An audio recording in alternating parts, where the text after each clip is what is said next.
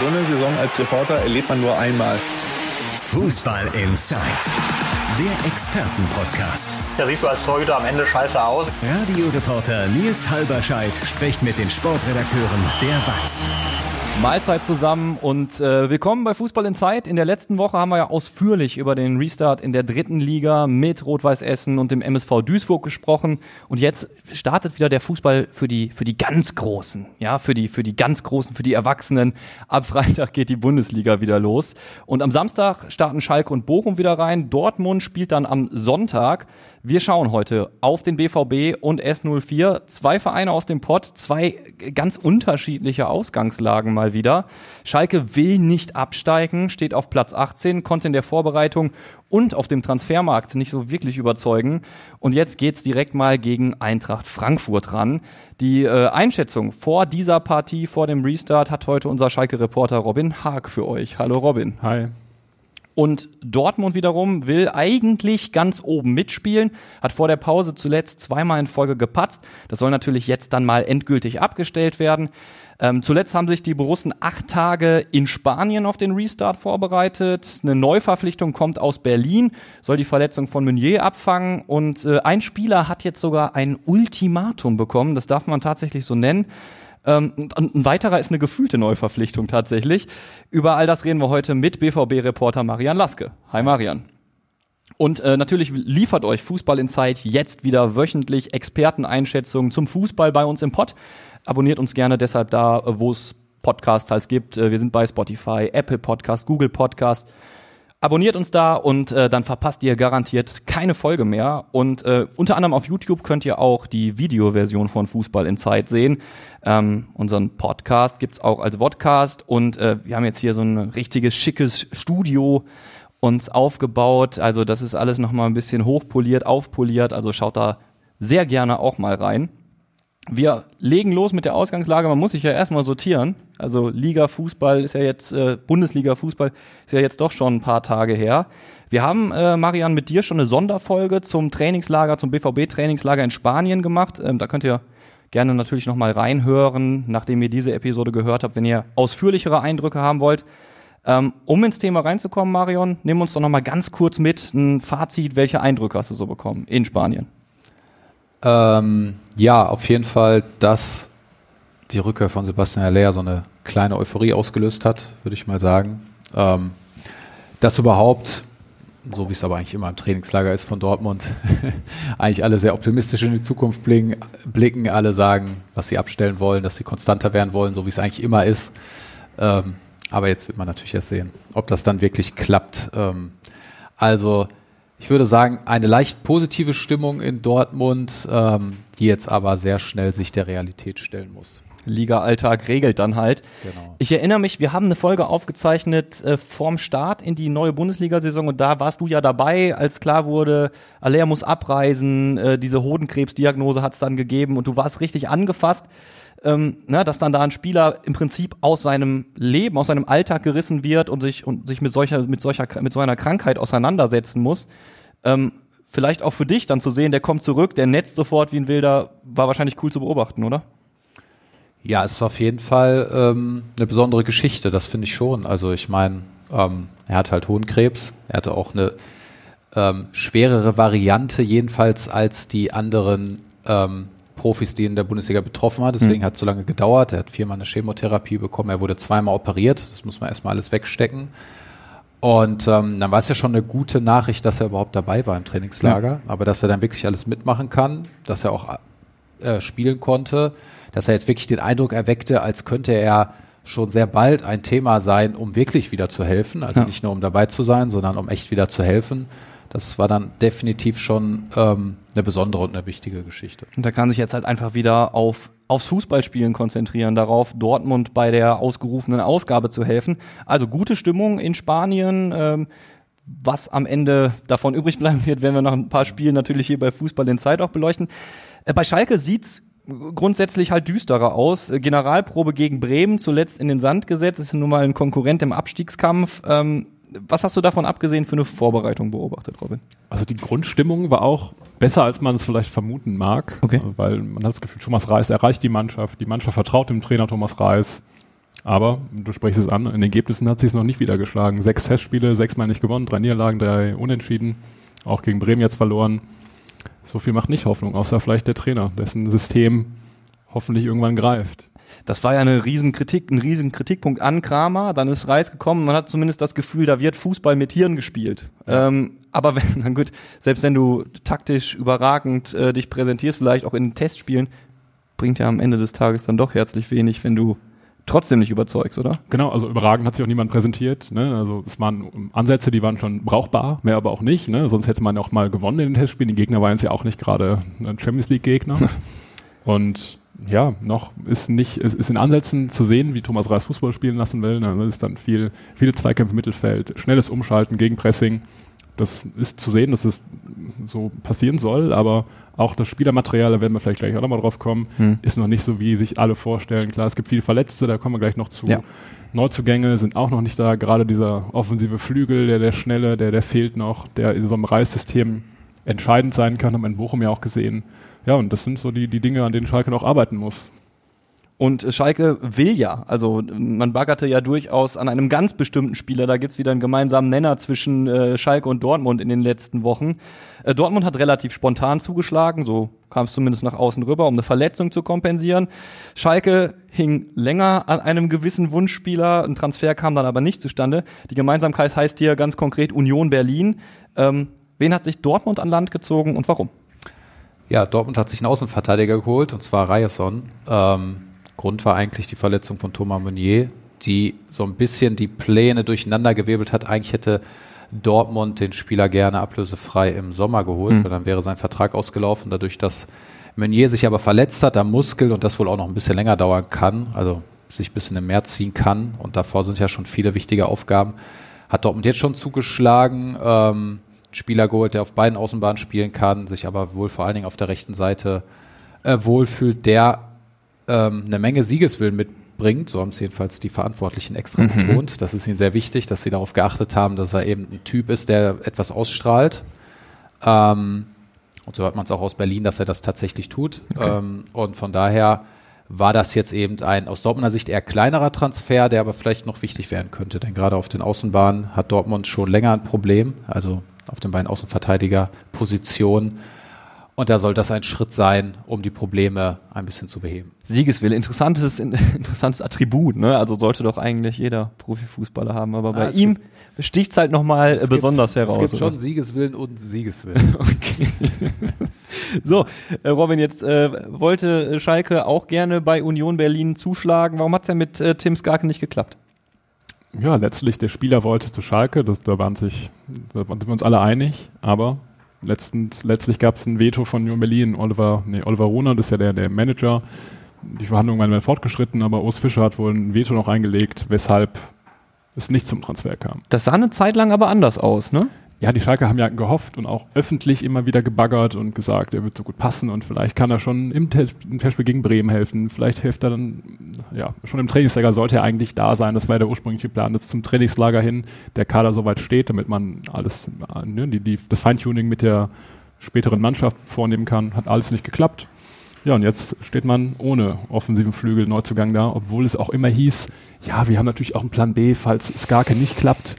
Und das sei schon sehr weit fortgeschritten und das ging dann recht schnell, aber noch sehen wir davon ja nichts. Das ist natürlich auch kein gutes Zeichen für ja, keine gute Arbeit, muss man ja auch fast sagen, vom Management. Ne? Wenn man halt so lange wartet. Die Winterpause ging jetzt, ich glaube, vor zehn Wochen war das letzte Bundesligaspiel, glaube ich. Und man hat ja genug Zeit für die Kandidatensuche, auch für Verhandlungen. Und jetzt geht's los auch mit einer englischen Woche, die für Schalke entscheidend ist, kommen wir gleich auch noch zu. Ja. Und eigentlich sollte ja spätestens jetzt die Mannschaft zusammen sein. Das ist jetzt halt nicht so. Und ist die Frage, wann ziehst du diesen Plan B? Ne? Also genau. wenn, wenn, du einen Plan B hast, das ist ja schön und gut. Toll, dass das schon vorab kommuniziert wird, aber dann äh, müsste es ja auch mal langsam Zeit werden. Genau, und das wurde im Trainingslager wurde uns in Gesprächen gesagt, ja, nee, wir haben Plan B und also das ist auch schon zehn Tage her, ne? Das, wenn es gar nicht klappt, dann holen wir den und das wird dann recht schnell gehen. Ja, wie gesagt, noch ist er nicht da und da scheint auch irgendwas im Argen zu liegen. Ich muss sagen, ich bin auch über, über das, was du gerade gestolpert hast, äh, über das, was du gerade gesagt hast, gestolpert zu äh, Thomas Reis. Du sagst gerade selbst, die Pause war extrem lang. Du erzählst mir, in Ansätzen erkenne ich da, wenn ich, wenn ich, wenn ich Trainings ja. beobachte und Testspiele beobachte, schon seine Handschrift. Aber jetzt hast du ja eigentlich aus Schalker Sicht eine gute Situation. Du hast eine ewig lange Pause, du hast ewig lang Zeit, um neue Sachen einzuschleifen, aber das ist ja offensichtlich nur bis zu einem gewissen Punkt geschehen. Genau, es geht ja nicht. Also man kann das System ja mit, mit irgendwelchen Spielern eintrainieren, aber man müsste es ja eigentlich mit der Wunschelf Ja. perfektionieren im Trainingslager. Gerade dieses Feintuning. Im, Im Dezember wurden Fitnessgrundlagen gelegt und im, im Januar jetzt ging es ums Feintuning. Da sollte dieses Pressing-System eingeübt werden. Und wenn da dann zentrale Figuren dieses Systems nicht dabei sind, dann ist es halt wirklich schlecht. Das geht nicht nur um Neuzugänge, sondern auch um verletzte Spieler. Zum Beispiel Alex Kral, zentrales Mittelfeld, ist ja eigentlich zentraler Mann in diesem Schalke-System. Ja. Soll es zumindest sein. In der Hinrunde gehörte er ja gerade gegen Ende eigentlich zu den besten Schalkern, war einer der wenigen auffälligen Spieler. Und er soll halt eigentlich der Kopf im Mittelfeld sein. Ist aber Mhm. jetzt seit acht Wochen verletzt. Ja. Hat Bandscheibenprobleme. So, dann verpasst du halt im Prinzip Genau, hat dann alles den Großteil. verpasst. Und gerade er im Mittelfeld muss ja jemand sein, der auch dann diese Kommandos gibt, der anführt, der vorangeht. Und während er alles auch verpasst, das ist natürlich auch sehr schlecht. Und wann er wieder zurück ist, weiß man halt auch nicht. Ich hatte so die vorsichtige Hoffnung, dass Schalke so ein bisschen was ausgebügelt bekommt in dieser Winterpause, aber äh, die Eindrücke, Ja. die du jetzt mitbringst, die stimmen glaub, jetzt nicht wirklich optimistisch. Ja, diese äh, Hoffnung hatten optimistisch. ja alle. Ja. Also das, das war auch die Hoffnung der Verantwortlichen, dass genau Thomas Reis dann Zeit hat, ne, alles mit den, mit den. Jungs einzuüben, die da sind. Aber ja, wenn halt die Hälfte nicht da ist, also die Hälfte ist, ist überspitzt formuliert, aber wenn halt ganz viele wichtige Bausteine noch fehlen, egal ob es jetzt von intern oder von extern ist, dann Ja. ist natürlich sehr schwer, alles zu perfektionieren. Thomas Reis hat heute in der Pressekonferenz auch nochmal gesagt, eigentlich fast das Gleiche, wie wir gerade betont haben, dass es noch gar keinen richtigen Reisfußball geben kann, weil ja, Personal ist noch nicht da. Stichwort Personal, Verletztenliste. Robin, du hast es gerade schon äh, für Schalke angerissen. Wie sieht's beim BVB aus? Abseits von Meunier. Eigentlich äh, durchaus positiv. Also Meunier hat natürlich, äh, tat jetzt erstmal weh, aber da wurde jetzt ein Ersatz geholt und ansonsten sind soweit alle Spieler, vielleicht haben manche kleine Wehwehchen, aber Mhm. soweit waren eigentlich alle größtenteils dabei. Ähm, fast jeder konnte wirklich alles mitmachen im Trainingslager. Das hatte man jetzt in Dortmund lange nicht. Einige Verletzte sind zurückgekehrt. Ähm, von daher ist das auf jeden Fall eine Entwicklung, die ähm, ja nach oben zeigt in Dortmund. Da haben Dortmund-Fans, glaube ich, in den vergangenen Jahren, aber auch in den vergangenen Monaten ganz andere Geschichten schon erlebt. Es gibt trotzdem eine Personalgeschichte, die für Aufmerksamkeit, für Aufsehen sorgt. Ähm, und zwar, man wartet ja im Prinzip, wenn man irgendwie Aktien in Dortmund hat oder was mit Dortmund zu tun hat, ähm, minütlich darauf, dass irgendwas kommt zu der Geschichte mit Mukoko. Sebastian Kehl, Sportdirektor in Dortmund, hat ihn vor die Wahl gestellt. Er hat gesagt, äh, schwarz-gelbe Zukunft ja oder nein, jetzt. Das ist schon ungewöhnlich viel Druck, oder? Ja, kommt drauf an. Also ähm, im Prinzip, also man muss dann, glaube ich, ein bisschen vorher anfangen mit Erling Haaland. Das hat Dortmund damals sehr lang beschäftigt, weil diese Entscheidung sich sehr lange in die Länge gezogen hat. Ich weiß gar nicht genau, wann, er, wann die Entscheidung dann endgültig durch war, dass er Dortmund verlässt. Ich glaube erst im Mai oder so ähnlich. Und die Mannschaft hat halt das über das, die ganze Rückrunde mitgetragen. Immer Mhm. wieder die Diskussion, immer wieder die Berichte. Jeder wurde danach gefragt. Ja. Und das möchte Dortmund halt jetzt ein bisschen anders gestalten. Bei Bellingham ist das noch nicht äh, gelungen, wie man merkt. Also da soll jetzt auch bald ein klärendes Gespräch stattfinden. Das hat aber noch nicht stattgefunden.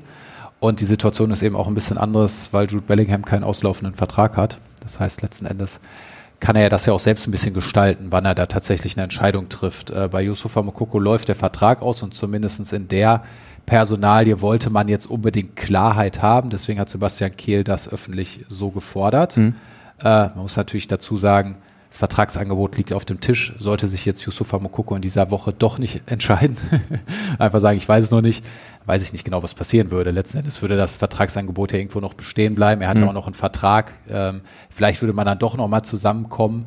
Aber Kehl hat sich jetzt halt zu dieser Maßnahme entschlossen, hat das mal öffentlich äh, gefordert, wollte auch, glaube ich, ein bisschen eine Duftmarke setzen, wollte auch so wie ein starker Verhandlungspartner wirken, überhaupt, dass der Club äh, stark rüberkommt gegenüber einem 18-Jährigen und so ein bisschen so den Fans vermittelt wird, wir wollen jetzt ähm, an der Vertragsstruktur was ändern und wir wollen auch unsere Spieler, sag ich mal, wollen unseren Spielern nicht mehr alles gönnen und nicht mehr alles erlauben und ähm, die Verträge eben auch ein bisschen anpassen. Und darum dreht sich halt diese ganze Geschichte. Also eher eine Sache des Standings. Ja, wie präsentiere ich mich in die Öffentlichkeit? Weil ich habe mich gefragt, willst du so bei einem Berater möglicherweise Druck aufbauen? Weil die lachen ja in der Regel über solche Geschichten. Das geht eher darum, wir positionieren uns als BVB genau in dieser Geschichte. Ja, wobei, also das Angebot steht. Es wird da jetzt auch keine Erhöhung mehr geben. Das hat Dortmund klar gemacht und Mhm. das wird auch so sein. Also da wird es jetzt nicht irgendwie nochmal nachverhandelt werden. Und so gesehen hat man jetzt ja schon die Seite Mokoko in dem Sinne unter Druck gesetzt, dass klar ist, wir warten jetzt hier nicht noch, ob du jetzt nochmal fünf Tore machst und dann müssen wir auf einmal eine Million mehr zahlen oder so im Jahr, sondern jetzt, das ist unser Angebot, mehr kommt nicht und wir wollen jetzt eine Entscheidung. Und wenn ihr sagt nein, gut, dann könnt ihr euch halt einen anderen Club suchen, ist ja okay, ist auch euer Recht. Also setzt die Seite Mokoko schon ein bisschen unter Druck. Ne? Man hat das, man zieht es halt nicht noch weiter in die Länge. Ähm, ich wollte halt nur damit sagen, rechtlich gesehen muss sich Mokoko ja jetzt nicht entscheiden. Also er hat ja noch einen Vertrag ein halbes Jahr und ähm, das heißt, es gibt jetzt nichts, was ihn daran bindet, dass er sich unbedingt entscheiden muss. Okay. Also am Ende hochgepokert oder nicht, werden die nächsten Tage wahrscheinlich zeigen. Erwartest du, dass sich da was bewegt, dass da ein Statement von Mokokos Seite kommt? Ja, also ich bin mir sicher, dass es zur Vertragsverlängerung kommt, sonst, sonst würde ich mich schon arg wundern und muss dann nächstes Mal alles zurücknehmen. Ist okay, nein, wenn man so ein bisschen die Zeichen der Zeit hört und so ein bisschen zwischen den Zeilen hört und auch so ein bisschen Gespräche führt, dann würde ich schon sehr stark annehmen, habe ich schon letzte Woche in dem Sonderpodcast gesagt, dass es zu einer Verlängerung kommt und dass das jetzt vor dem Spiel verkündet wird. Alles andere würde mich stark wundern und so sehe ich eben auch die Worte von Sebastian Kehl, weil dann kommt Dortmund stark rüber, ein starker Verhandlungspartner und am Ende findet man dann so halt zueinander. Kommt es jetzt doch anders, kann natürlich jederzeit sein. Also noch ist es nicht unterschrieben, jedenfalls nach unseren Infos. Und ähm, klar kann sich dann Yusufa Mokoko und sein Berater, die können sich jetzt schon noch denken, nein, wir machen es doch nicht. Aber ich denke es nicht. Wir zeichnen Fußball in Zeit ja immer donnerstags auf. Wenn ihr die Folge jetzt vielleicht am Freitag hört, wer weiß, vielleicht ist seine Aussage sehr gut gealtert oder sehr schlecht. Mal Wir schauen. sehen, Mal schauen. sehen. Ja. Äh, In Gelsenkirchen äh, schaut man währenddessen äh, nach wie vor, wer Sebastian Polter ersetzen könnte. Ähm, vorab einmal zur Einordnung, wie wichtig ist Polter für Schalke? Ja, also wenn man sieht, wie wenig Tore Schalke geschossen hat, ich glaube 13 waren es in 15 Spielen, schlechtester Angriff der Liga, tut jeder Stürmer, der schon mal ein Tor geschossen hat, generell mal gut. So viel kann man, glaube ich, festhalten. Klar, ich glaube, ein Saisontor hat er nur jetzt in, in der laufenden Saison für Schalke geschossen. Aber klar, neuer Verein, er hatte ein bisschen Probleme reinzukommen. Generell ist er schon ein Spieler, der Thomas Reis gefällt. Nicht umsonst hat er letztes Jahr unter ihm in Bochum gut funktioniert. Und in der Rückrunde wurde schon erwartet, dass, dass er auch mal für das eine oder andere Tor sorgt. Ob er von der Bank kommt, Terodde entlastet oder bald zusammenspielen, was auch Ja. immer. Aber ist schon eine Position, die nicht unwichtig war im Schalker Kader als zweiter Stürmer neben Simon Terodde, der ja auch nicht gerade viel getroffen hat in der Runde. Ja, das ist äh, noch optimistisch formuliert. Ja, aber Ähm, hat ja keiner. Also das ist, keiner. Ja nicht, ist ja nicht die Schuld Ja. von Sima Terodde wahrscheinlich, sondern das ist ja ein Fehler im System. Ja, man, die wurden ja auch nicht gefüttert. Also da, da sind die, die, diese Probleme sind ja tiefer liegend, als nur den Mittelstürmer dafür verantwortlich zu machen. wen braucht Schalke jetzt noch? Wer könnte kommen? Nur fürs Sturmzentrum oder, oder was? Ich glaube, wir machen, wir machen das direkt, äh, wir machen das direkt generell. Ja, einiges. Also wir haben gerade gesagt, dass der offensive Flügel nicht gut besetzt ist. Ne? Da fehlt Tempo. Da muss definitiv ein Spieler kommen, der am besten beide Seiten bespielen kann und Tempo hat. Dann gehe ich davon aus, dass auch ein Polter-Ersatz kommt, Mhm. Mittelstürmer, der Tore schießen kann. Im Gespräch da Sebastian Frei, der spielt bei Royal, Royal Antwerpen. War da unzufrieden noch 28, zuletzt. Genau, Ne? Schweizer, der hat letzte Saison gut geknipst, jetzt hat er auch sieben Tore in 14 Spielen, aber ist nicht immer von Anfang an dabei gewesen in den, in den Spielen, deshalb ist er ein bisschen unzufrieden, weil er sich selber ein bisschen besser sieht als diese Bankrolle. Und ja, da sollen die Verhandlungen laufen, geht wohl um eine Leihe mit Kaufoptionen. Und noch gibt es nichts dazu vermelden, aber Thomas Reis hat heute auch wieder dazu geäußert, auf Nachfrage bei der Pressekonferenz. Er sagte auch, ja, es wäre gut, jemanden zu kriegen, der weiß, wo das Tor steht. Ne? Phrasenschwein an der Ja. Stelle natürlich, aber ähm, klar, du bist da, also es ist natürlich ungünstig. Du wirst jetzt natürlich wieder in der Situation sein, dass du schon wieder im Spielbetrieb bist, wenn noch jemand kommt. Genau. Und das ist ja für die Spieler auch nicht einfach, gerade wenn sie aus einer anderen Liga kommen. Ne? Also ich glaube, Michael Frey hat man, hat man ja in Nürnberg gespielt, Leihbasis, aber auch in der zweiten Liga. Klar, Sprachprobleme sollte er nicht haben als Schweizer, der kann Deutsch. Aber trotzdem ist es immer undankbar, auch alleine in die Vorbereitung nicht mitgemacht zu haben. Und ne, wir haben gerade über die ganzen Feinheiten des Reisfußballs gesprochen. Abläufe müssen einstudiert werden und man muss die Mitspieler kennenlernen, die Laufwege. Und das ist halt in der Vorbereitung, wenn man gerade so viel Zeit hat wie dieses Jahr, deutlich einfacher, als wenn man Ja. mittendrin reingeworfen wird. Gerade jetzt auch, wenn man sieht, es geht jetzt ja Schlag auf Schlag. Ne? Also Samstag Frankfurt, dann Dienstag schon wieder Leipzig, dann Sonntag Köln. Und wenn man die drei Dinger in den Sand setzt, dann könnte es nochmal viel schlechter aussehen tabellarisch. Ich habe mit Timo Düngen, dem anderen Fußball-Insight-Moderator, gesprochen und äh, er meinte, naja, wenn du jetzt die wenn du nur die nächsten beiden Spiele verlierst, äh, kannst du eigentlich schon mal Koffer packen so langsam. Ähm, Äh, das ist, mag erstmal nach einer drastischen Aussage klingen, aber ich meine, viel Luft ist ja gar nicht mehr. Also wann sollst du jetzt noch auftrumpfen? Dann musst du ja eine Serie der Götter hinlegen. Ja, völlig richtig. Also klar, solange es rechnerisch möglich ist, ne, dann werden alle auf Schalke immer ne, versuchen, Klar. ein bisschen Hoffnung zu vermitteln. Aber ich denke auch, diese, gerade die ersten beiden Spiele werden jetzt schon echt entscheidend sein. Wenn man jetzt gegen, also das sind ja auch wirklich schwere Spiele, ne? Frankfurt, Europa League-Sieger, Champions League-Kandidat und Leipzig genauso. Ja, da ist normalerweise sind das ja zwei Spiele, wo man als Schalke 04 verliert. Ja. Ob man jetzt gut drauf ist oder nicht. Ne? Das sind Ja. halt einfach Schalkes klare Außenseiter als abgeschlagener Tabellenletzter gegen diese beiden Spitzenteams. Und dann, wenn man wirklich dann null Punkte holt, könnte halt auch diese, ja, diese leichte Euphorie, ne, die durch Thomas Reis herrscht und auch, ja, die sich da im Trainingslager erarbeitet wurde, weil die, innerhalb der Mannschaft stimmt, Ja. könnte halt auch verflogen sein. Ja. Und dann steht man dann wirklich mit, ich glaube, neun Punkte, sieben Punkte, neun Punkte sind es jetzt. Ja. Ganz unten ist dann wahrscheinlich schon nicht nur fünf Punkte weg, sondern sieben, acht. Ja, und dann wird es fast unmöglich. Man Ja. muss halt eine Rückrunde spielen dann. Dann fängt die Rückrunde erst an, das sind dann meist Hinrundenspiele. Ja, ja. Ja, wie eine Champions League-Mannschaft, Europa League-Mannschaft. Und ja, das ist dem Kader nicht unbedingt zuzutrauen. Stand jetzt nicht. Personalplanung Schalke. Ähm, in Dortmund ist es ja so, ich habe das eingangs angesprochen, du hast ja so einen tatsächlich mit Sebastian Aller so einen so einen äh, gefühlten Neuzugang. Der setzt da mit einem Hattrick im Test, äh, Testspiel mal ein kleines Statement. Steht der dann jetzt auch direkt in der Startelf und fängt an in der Liga zu netzen oder was erwartest du, Marian? Ähm, das kann man seriös nicht beantworten.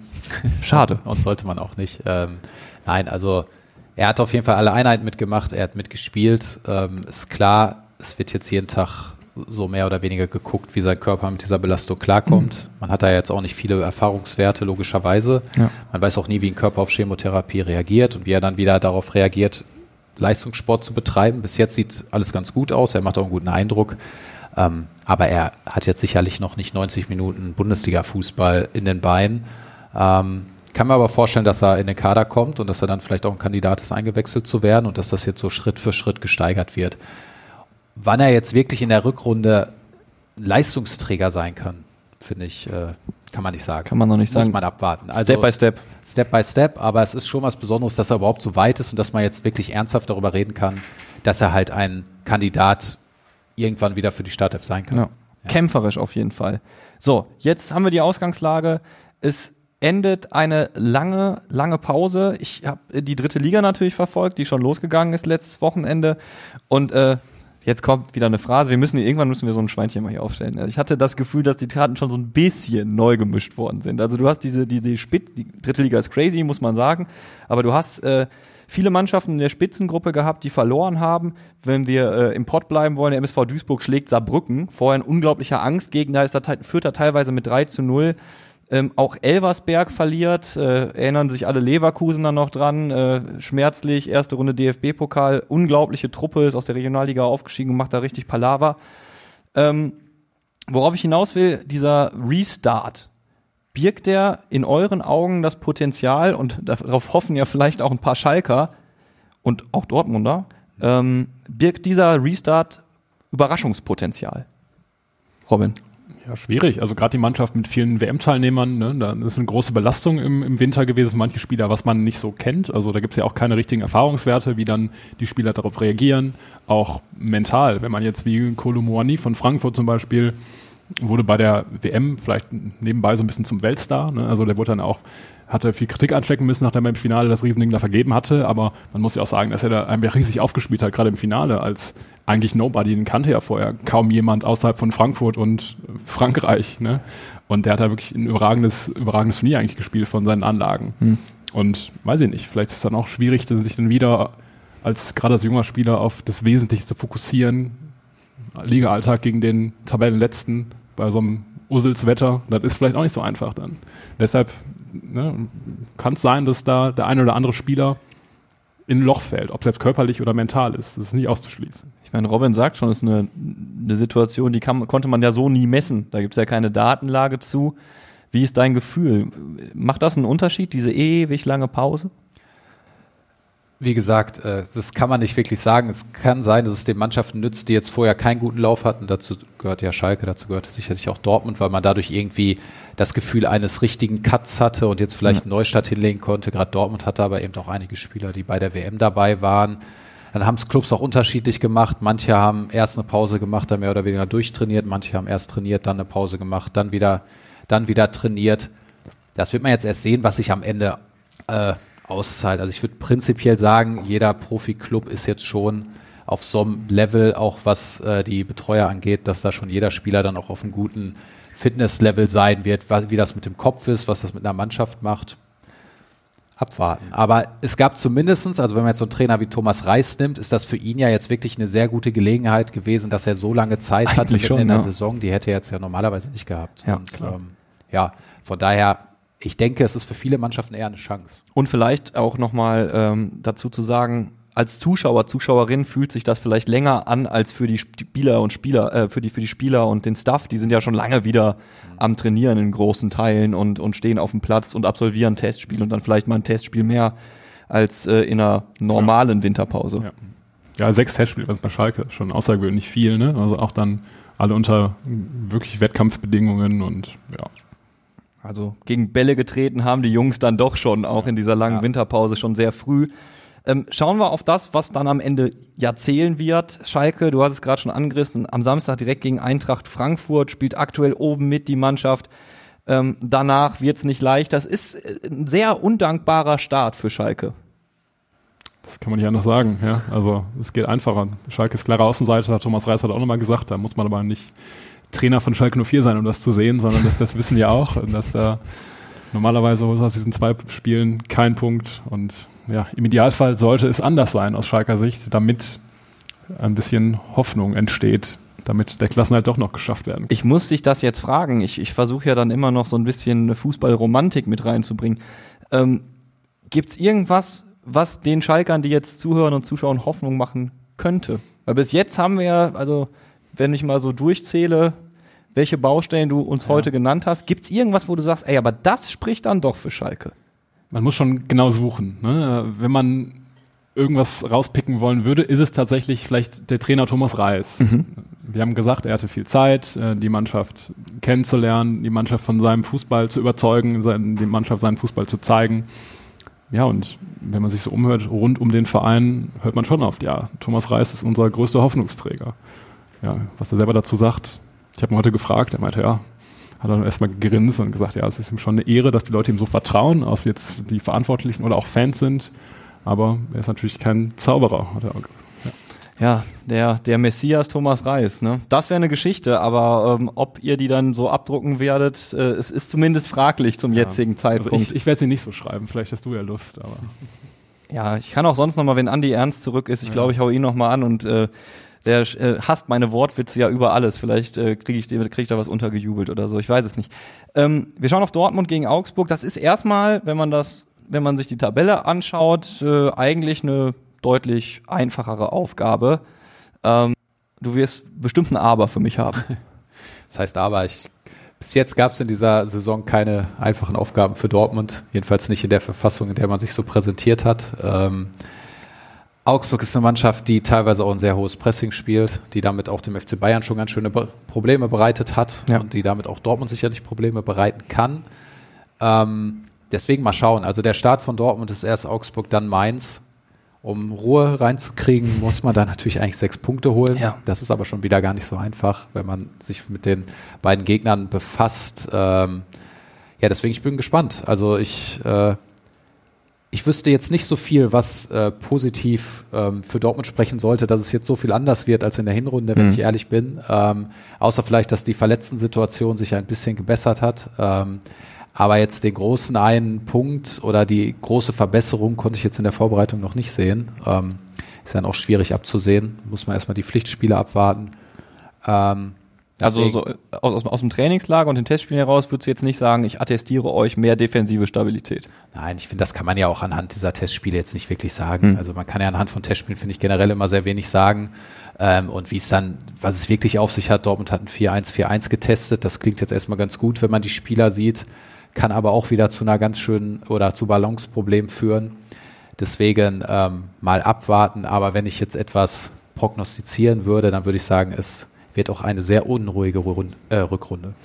Wir sind auch da gespannt, Marian, ob wir dich auf diese Aussage nochmal festnageln Ja. dürfen oder ob jetzt das äh, äh, Abwehrbollwerk Dortmund auf einmal Mokoko auftritt. geht und äh, Dortmund spielt überragend. Dann. Ja. Ja, okay. Aber gut, du wirst dich dann äh, dazu zu äußern Ja. wissen. Ähm, lasst uns das, was ihr so in Worten eingeschätzt habt, jetzt mal in äh, Tipps gießen. Ja, natürlich tippen wir die anstehenden Spiele im Pott wieder und da stehen nun mal ein paar mehr Spiele an in dieser Woche wieder, weil wir die Bundesliga zurück haben. Und äh, wenn wir in der richtigen Reihenfolge durchgehen, starten wir natürlich richtigerweise mit Eintracht Schalke. Robin, und jetzt musst du was sagen. Ganz schwierig. Ne? Normalerweise ist Frankfurt klarer Favorit. Ja. 2-0 Frankfurt. Wollte ich auch sagen.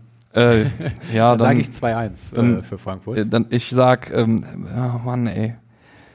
Will ich realistisch tippen heute oder will ich, will ich, will ich wieder romantisch tippen? Hm. Ich sag, ähm, Schalke holt einen Punkt, 1-1. Okay. Dann ähm, Bochum Hertha übrigens eine Sonderfolge zum äh, Bochumer Trainingslager haben wir für euch auch aufgezeichnet. Timo Düngen und Ralf Ritter hört da gerne mal rein. Äh, jetzt ist kein Bochum-Experte hier. Ähm, wer möchte denn? 0-0. Spannender Tipp. Ich sage 1-0 für Bochum. Ja, schließe ich mich an. Dann ähm, haben wir, und da darfst du direkt weitermachen, Marian, die Partie äh, Dortmund-Augsburg am Sonntag. Wird ein enges Spiel, aber ich sage 1-0 für Dortmund.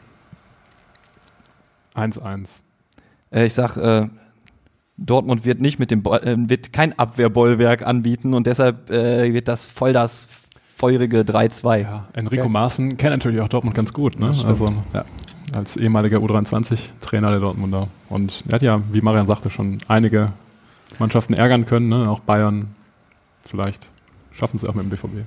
Ich würde mich als neutraler Zuschauer sehr über ein Torfestival freuen an diesem Spieltag, äh, bei diesem Spiel. Wir schauen in die dritte Liga. Da äh, trifft Essen auf Ferl und Essen ist so, die sind ja stabiler in der Liga inzwischen, aber haben irgendwie die letzten, von den letzten fünf Spielen vier Unentschieden gespielt. Also auch jetzt zum Auftakt wieder. Ähm, strange Ausgangslage. Ich traue aber den Essenern mal wieder einen Sieg zu äh, 2 zu 0 gegen Ferl. Ich sage 2-1 für Essen. 2 zu 2. Okay. Und dann haben wir den MSV Duisburg gegen Mannheim. Das ist das letzte Spiel Montag um 19 Uhr. Flutlicht, erstes Heimspiel der, der Meidericher wieder. Und ähm, die haben zuletzt Saarbrücken geschlagen. Saarbrücken ist in der dritten Liga so ein richtiger Angstgegner für den Meidericher Spielverein gewesen. Ich, ich glaube, fast alles verloren in der dritten Liga und auch teilweise sehr deutlich. Jetzt haben sie sie geschlagen und jetzt kommt der nächste Angstgegner der Duisburger. Einer der nächsten Angstgegner. Viele Angstgegner geworden in den letzten Jahren, wenn ich so drüber nachdenke. Aber Mannheim ist, geht auch so in die Kategorie. Da gab es teilweise deutliche Klatschen, selten mal einen Sieg. Ähm, ähm, ja, und jetzt äh, empfängt der MSV Duisburg mit diesem Sieg gegen Saarbrücken im Rücken Mannheim. Was sagt er nach meiner Ausführung? Ich versuche euch ja Duisburg Jetzt- immer so ein bisschen schmackhaft zu Jetzt machen. natürlich ein 2-0 für Duisburg, ist ja klar. Ja. ja. 0-0. Ma, ey. okay, aber nun gut, Sehr gut. unentschieden lastig meine Tipps heute, glaube ich. Muss ich akzeptieren. Äh, Duisburg äh, gewinnt das natürlich äh, 1 zu 0. So, das war's. Regionalliga West äh, haben wir noch nicht zu tippen aktuell. Das dauert noch ein bisschen. Ähm, bleibt mir, mir, mir nur zu sagen, äh, danke fürs Zuhören, slash fürs Zuschauen. Abonniert uns gerne, sowohl auf YouTube als auch auf den äh, Podcast-Portalen äh, eurer Wahl. Und wenn ihr Feedback habt, dann schickt uns das gerne zum Beispiel an hallo at fußball-insight.de oder schickt uns eine WhatsApp-Sprachnachricht, eine WhatsApp-Nachricht. Alle Infos in den Show Notes, da könnt ihr nochmal nachgucken. Marian, Robin, danke für die Einschätzung vorab und äh, Gerne. ich bin mal gespannt, was dann so eintritt, nachdem wir uns wieder Ja, treffen. Leute, auch, ja. macht's gut, ciao. Ciao. Ciao. Fußball Inside, der Expertenpodcast. Von den Lokalradios im Ruhrgebiet und der Watz. Jeden Donnerstag neu, überall, wo es Podcasts gibt.